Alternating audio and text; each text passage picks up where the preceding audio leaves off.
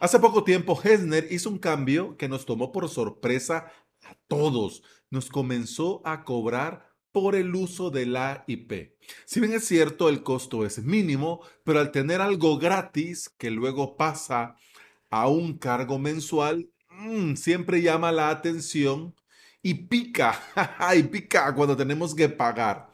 Pero este cambio trajo un costo ínfimo comparado con la ventaja de poder utilizar y reutilizar una IP dentro de Hessner. Antes de contarte cómo va la movida, eh, quiero que hagamos números. ¿Cuánto cuesta una IP de Hessner? Cuando la vas a contratar o cuando la vas a eliminar o cuando tocas este tema de la IP te dice que cuesta 0.0008 centavos de euros por hora, es decir, 0.0192 euros por día. Haciendo el cálculo serían aproximadamente, eh, si hacemos cálculo de un mes de 30 días, estamos hablando de 0.57 centavos de euros por mes. Pero dice Hesner que para no andar con pitos y flautas, si el mes tiene más o tiene menos, dice que lo máximo que te van a cobrar por IP son 50 centavos por mes. Es decir, que si lo usas medio mes, pues solo van a ser 25 centavos. ¿Queda claro? Mira, no es caro, no es caro. Estamos hablando de centavos, 50 centavos de euros. Ahora veamos eh, qué es lo que te quiero compartir en este episodio. Ahora sí, las IPs son muy importantes y debemos de cuidarlas como oro en paño. Cualquier error puede enviarla a una lista negra y afectar lamentablemente la reputación de nuestro dominio. ¿Cómo te suena que vos podés guardar esa IP que le has dado buen uso durante un cierto tiempo y que la podés reutilizar en un VPS, en un nuevo VPS que te vas a crear? En lugar de volver a comenzar con una IP nueva, que no sabes quién, cómo, cuándo y para qué la ha usado. ¿Cómo te suena? Uf, a mí me parece una maravilla.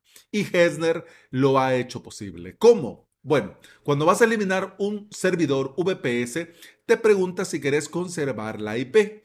Esa IP queda guardada en el respectivo proyecto. Por eso es importante no trabajar todo en un solo proyecto, sino que tener diferentes proyectos para diferentes fines. Por ejemplo, en alojamiento VPS, con mi cuenta de Hesden, yo tengo eh, un proyecto propio para mis propios servidores, el proyecto llamado clientes y el proyecto llamado pruebas y clones. Como su nombre lo indica, ya sabes dónde creo cada cosa. El caso es que te decía que cuando lo eliminas te preguntas si quieres conservar y esa IP queda guardada en el proyecto. Para ser específicos, en la ventana Primary IPs. IPS, IPS. Tendrás ahí, al darle clic, vas a tener el listado de todas las IPs de ese proyecto, tanto las que tenés en uso como las que no.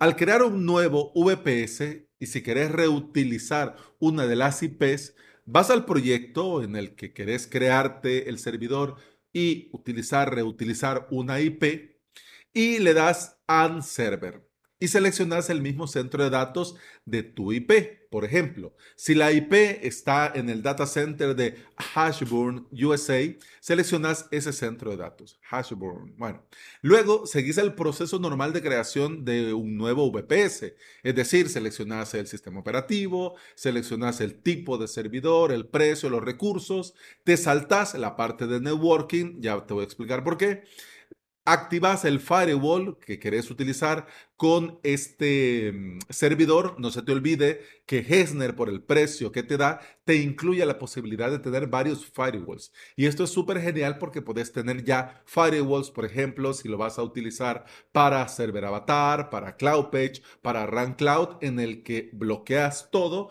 y solo permitís eh, los puertos justos y necesarios para que funcione el servidor, las webs y el Demon, el Diamond, el demonio, este paquete que conecta a tu servidor con el panel que lo tienen estos paneles de control que se conectan a los VPS.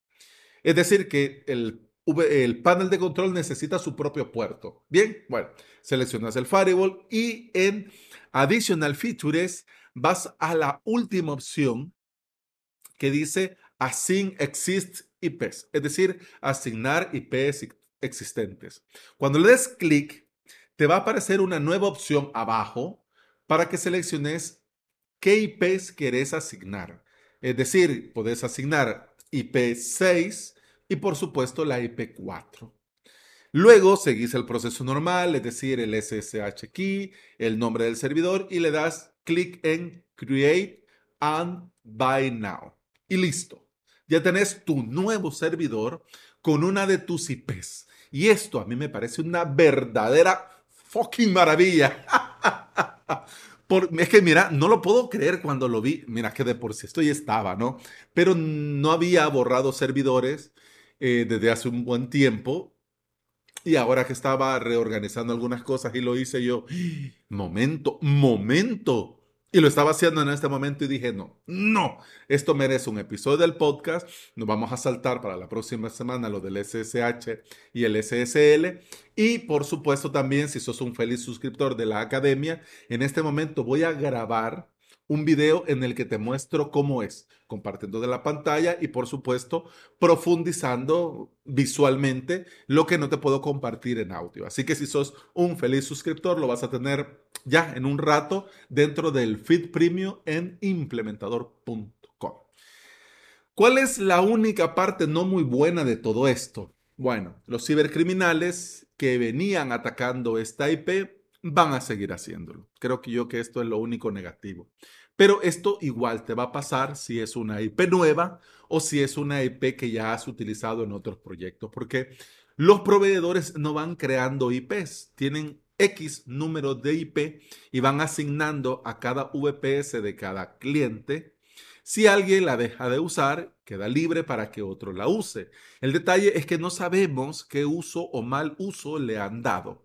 Y aunque con herramientas como MX Toolbox podemos checar si está en lista negra, me parece quedar con una IP limpia y tenerla lista para volver a usarla cuando haga falta, me parece a mí que es un gran plus, un mega plus. Pero bueno, no sé si yo soy Hasner Lovers o no he visto esto tan obvio en otros proveedores. Me parece un acierto total y este acierto te va a costar simplemente 50 centavos al mes. Pero el usar la IP que habías usado con responsabilidad y poder usar en un nuevo servidor, a mí, te digo, me parece un acierto total. Y bueno, hemos terminado el episodio 735 de Implementador WordPress y VPS. Se despide de vos Alex Ábalos. Yo soy formador y especialista en servidores y paneles de control que son usados para crear y administrar hosting VPS. Me puedes encontrar en avalos.sv donde también vas a tener los enlaces a mi academia y a mi servicio de alojamiento. Te invito a volver y a escuchar otro episodio porque en este podcast no solo te hablo de IPs y movidas de proveedores, sino que también te hablo de WordPress, de hosting VPS, de emprendimiento y del día a día al trabajar online. Muchas gracias por acompañarme y escucarme. Continuamos en el próximo episodio. Hasta mañana.